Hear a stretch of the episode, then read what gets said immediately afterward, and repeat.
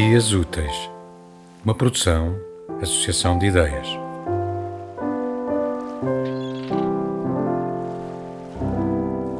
Desafiámo-nos a descobrir na escrita o que é a vida. E a minha existe, existiu. Não sou um autor por suposição. Pode até ser verdade que a minha obra dramática esteja, pela sua dimensão ridícula e inacabada, muito perto da comédia. E pode também suceder que não acreditem na minha explanação e que suponham, depois de a lerem, que menti. Será também natural que muito deste livro mostre semelhança com o que há nas múltiplas obras do Fernando e dos seus outros. Não vos admireis, são legítimas as influências literárias, a minha neles ou a deles em mim. Não existe coexistência de personalidades. Finjo? Não finjo. Se quisesse fingir, para que escreveria isto? Estas coisas passaram-se, garanto. Passaram-se tanto quanto neste mundo qualquer coisa se passa, em casas reais, cujas janelas abrem para paisagens realmente visíveis. Conheci o Fernando quando ele ainda era pessoa, assim mesmo, com acento circunflexo, e conheci-o inteiro antes de ser grande.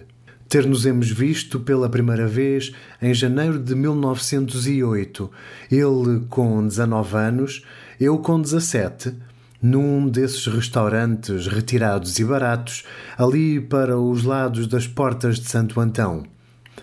Direi que nos conhecíamos de vista Tal como muitas outras, a sobreloja daquela casa de pasto, com o seu ar de restaurante de vila, era sempre pouco frequentada, salvo aos domingos.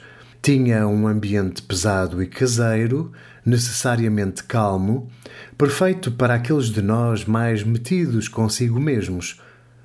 Em cada uma das dez mesas de quatro lugares, raras vezes havia mais do que um tipo. Todos caras sem interesse, uma espécie de apartes na vida, quiçá talvez até da sua páginas suficientemente em branco para que outros tipos dados à escrita, como eu, se demorassem neles, nas suas expressões, gestos e vozes, ali adivinhando uma personagem ou uma história, se não mesmo um conto completo. Este exercício discreto, que sempre me entretinha entre pratos, só era impossível de fazer com o Fernando. Naquele tipo não havia páginas em branco a descobrir. Todas pareciam já escritas. Tinham o rosto comprido e seco, a pele era de uma certa fraca palidez, a condizer com uma figura esguia e franzina.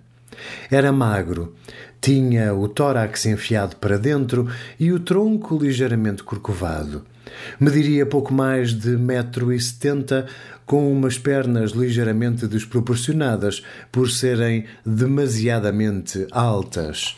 Por detrás de uns óculos elegantes, muitas vezes embaciados, havia uns olhos castanhos, claramente, tão ou mais observadores que os meus, apesar de piscos na miopia.